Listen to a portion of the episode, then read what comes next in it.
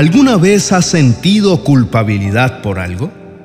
Un dicho popular dice que errar es de humanos. Y es verdad, porque en la vida cometemos muchísimos errores. Unos son reparables y otros no. Y casi siempre, luego de cometerlos, buscamos ser perdonados. Muchos deportistas durante su carrera han cometido errores que le han costado a sus equipos perder campeonatos mundiales. ¿Cómo crees que pueda sentirse alguien que sobre una jugada tiene la responsabilidad de convertir y sumar en el marcador y no lo logra? Y en lugar de salir por la puerta grande como héroe, sale por la puerta de atrás como un villano. ¿Qué ocurre dentro del ser humano para que se sienta culpable? ¿Qué pensamientos atraviesan su mente? Hay situaciones en las que erramos y tenemos nuevas oportunidades para hacer las cosas de una mejor manera. Pero en el caso de los deportistas, sobre todo los que forman parte de un equipo, si tienen una equivocación en partidos cruciales, es un error definitivo.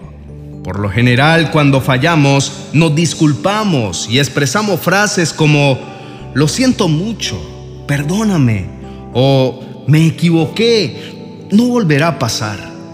A veces estas expresiones salen de lo profundo del corazón y de verdad hay arrepentimiento al decirlas. Otras veces es solo un formalismo para salir del paso. Ahora bien, una cosa es sentir culpa y otra es echarle la culpa a otro. Lo cierto es que en un acto de cualquier índole siempre buscará un culpable. La tendencia de culpar a otros por sus actos es muy común porque a veces cuesta trabajo asumir la responsabilidad. También nos sentimos mal por cometer varias veces el mismo error. De ahí se desprende el dicho, tropecé dos veces con la misma piedra. Esto nos lleva a sentir culpa por no aprender de los propios errores y seguirlos repitiendo. En la pareja conformada por Adán y Eva, encontramos las dos caras de la misma moneda. En ellos sucedieron las dos cosas de las que hablamos. Se sintieron culpables por fallarle a Dios y también buscaron cómo culparse el uno al otro. La reacción natural que tuvieron fue sentirse mal por su acto de desobediencia. Por este motivo se escondieron de Dios. Ambos oyeron que Dios iba y venía por el jardín así que corrieron a esconderse. Había algo que definitivamente les atormentaba, y era la culpa. La culpa viene siendo una carga pesada que no debemos llevar. En lo posible, es mejor deshacernos de ella lo más pronto que se pueda. ¿Qué hemos de hacer ante el pecado para no llevar sobre nuestra espalda la culpa? La respuesta es sencilla reconocer ante Dios nuestras fallas y en lugar de escondernos o excusarnos, sabiendo que Dios es justo, nos perdonará y nos limpiará. Por eso la palabra nos dice que si confesamos nuestros pecados, Dios es fiel y justo para perdonar nuestros pecados y limpiarnos de toda maldad. Basta solo con confesar. Ahora bien, cuando pecamos se rompe nuestra relación con Dios. Es como si se levantara un enorme muro que impide que nos acerquemos a Él. No hay escapatoria. Debemos confesar nuestros pecados para ser perdonados y para restablecer nuestra relación con Dios. Luego de confesar, hemos de hacer algo más. ¿Recuerdas lo que Jesús le dijo a la mujer que fue sorprendida en el acto mismo del adulterio? Jesús le dijo, vete y no peques más. Jesús siendo santo no la condenó, solo le ordenó que no volviera a pecar. No solo fue librada de la pena de muerte a la que querían someterla los que la habían descubierto, ella fue absuelta, recibió una nueva oportunidad de vida y no solo le fueron perdonadas sus faltas, sino que también su vida fue guardada.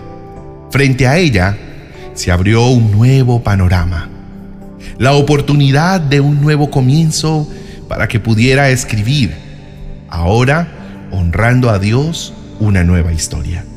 En definitiva, Dios quiere que no exista ninguna barrera que nos separe, ni bloquee nuestra relación íntima con Él. Así que es necesario reconocer el pecado, confesarlo y apartarnos del mal para no tener culpa. Lo ideal sería no volver a pecar. Hay una realidad que nos persigue y es que somos atraídos y seducidos por el pecado diariamente. Nuestros malos deseos nos arrastran y nos dominan. Pero Dios ve nuestro corazón y sabe que queremos obedecerlo. Y aunque a veces fallamos, Él nos otorga su perdón. Ahí es donde necesitamos humildad para presentarnos delante del Señor y rogar que nos ayude a ser fieles para no ceder ante el pecado, no queremos fallarle. Una vez que hemos sido perdonados por el privilegio de ser llamados sus hijos, podemos estar seguros que Dios nos guardará del mal. Clamaremos a nuestro Dios y Él escuchará nuestros ruegos.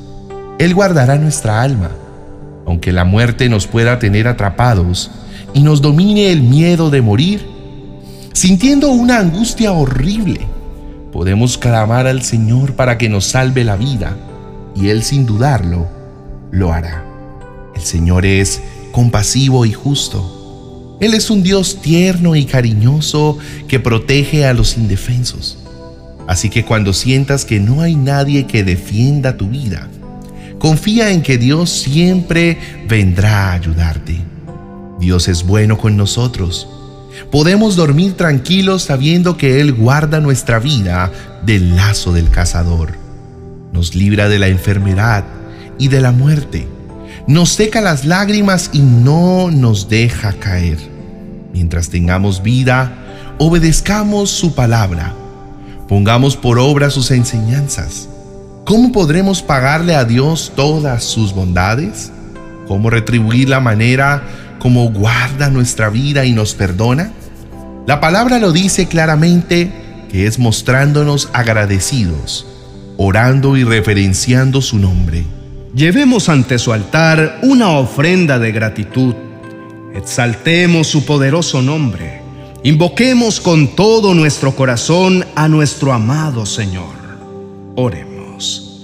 Padre de amor y de misericordia Vengo ante tu presencia con la sencillez y la humildad del que sabe que muchas veces falla.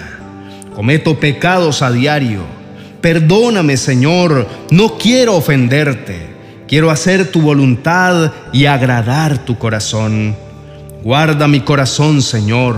Mira que dentro de mí hay un ferviente deseo de obedecerte. No quiero ceder a la tentación ni fallarte de ninguna forma. Te pido ayuda, Señor, para tener la firmeza de no volver a pecar. Dame un corazón agradecido, Señor. ¿Cómo no reconocer que tu bondad es la que me sostiene y que tu fiel amor es el que guarda mi vida del mal? Gracias, Señor, por guardar y librar mi vida de enfermedades y de la misma muerte. Padre, gracias por ser bueno conmigo todo el tiempo. Gracias por secar mis lágrimas y por no dejarme caer cuando más afligido he estado. Gracias, mi Dios, por escuchar mis oraciones y por atender mis ruegos. Padre Celestial, mientras haya vida en mí, te voy a honrar y a obedecer. Quiero que me ayudes a someter mi carne a tu voluntad. Ayúdame por favor a decirle no al pecado y a decirle no a la tentación. Quiero ir en pos de ti, negarme a mí mismo, tomar mi cruz cada día y seguirte. Te pido que hagas morir todo lo terrenal que aún mora en mí. Te doy honra y alabanza, mi Señor, por tu bondad y tu misericordia, por ser clemente y compasivo. Quiero que se cumpla en mi vida tu palabra que dice que tú bendices a los que te adoran y a los que se gozan en cumplir tus mandamientos. En hacer tu voluntad está mi delicia. Eres mi amparo y mi fortaleza, el que guarda mi vida y me ayuda en momentos de angustia. Tu diestra me sostiene, eres mi escondite y mi esperanza segura. Me protegerás de todo mal y guardarás mi alma. Me protegerás y me pondrás a salvo de todos los peligros. Gracias Señor por guardar mi vida y perdonar mis fallas. En el nombre de Jesús. Amén y amén. Apreciado amigo y hermano, tu buen Dios, el amado de tu alma, lo ha dado todo por ti. No solo te ha perdonado, sino que te ha dado una nueva oportunidad de vida. Él perdona y guarda tu alma. Sus brazos te han sostenido. Él es tu mayor esperanza y el que te salva en los momentos difíciles. Consagra tu vida al Señor para que cada día puedas honrarlo y obedecerlo. No olvides que de tu obediencia a Dios es que se desprenden todas tus bendiciones. Honra al Señor con todo lo que eres Busca su perdón constantemente para que veas al Dios fiel y justo que se goza en perdonarte. Te recomiendo que veas el video titulado Oración al Dios que te cuida. Comprobarás que Dios quiere darte su auxilio constante, quiere protegerte y mantenerte con vida, quiere sanarte cuando estés enfermo y quiere darte fortaleza cuando te sientas débil. Al final encontrarás la tarjeta para que lo escuches. Dios es el único que alegra tu alma, el que te perdona y el que guarda tu vida. Bendiciones.